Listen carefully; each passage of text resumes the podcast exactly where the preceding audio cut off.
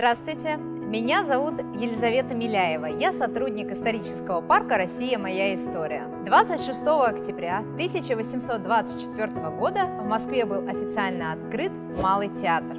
Формирование постоянной драматической труппы в Москве началось еще в 50-х годах 18 века. На протяжении 18 и начала 19 веков драматическая труппа работала вместе с оперно-балетной. Часто одни и те же актеры были задействованы в разных спектаклях.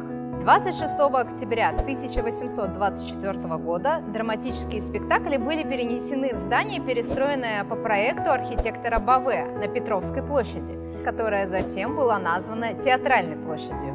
Тогда же и появилось название театра – «Малый», в отличие от Большого театра, предназначенного для оперных и балетных постановок. Именно с этой даты начинается история Малого театра, ставшего гордостью русской культуры. Малый театр часто называли Вторым Московским университетом. Настолько сильное влияние он оказывал на духовную жизнь жителей столицы. Здесь были впервые поставлены многие произведения великих русских писателей – Пушкина, Гоголя, Лермонтова, Тургенева, Толстого. Также он дал сценическую жизнь всем 47 произведениям великого русского драматурга Островского.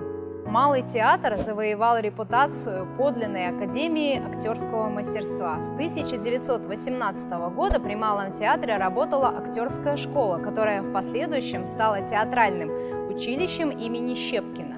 С 1919 года театр стал академическим.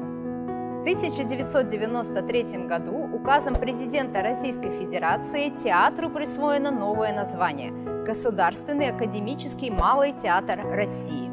И за ним закреплен статус особо ценного объекта национального культурного наследия России –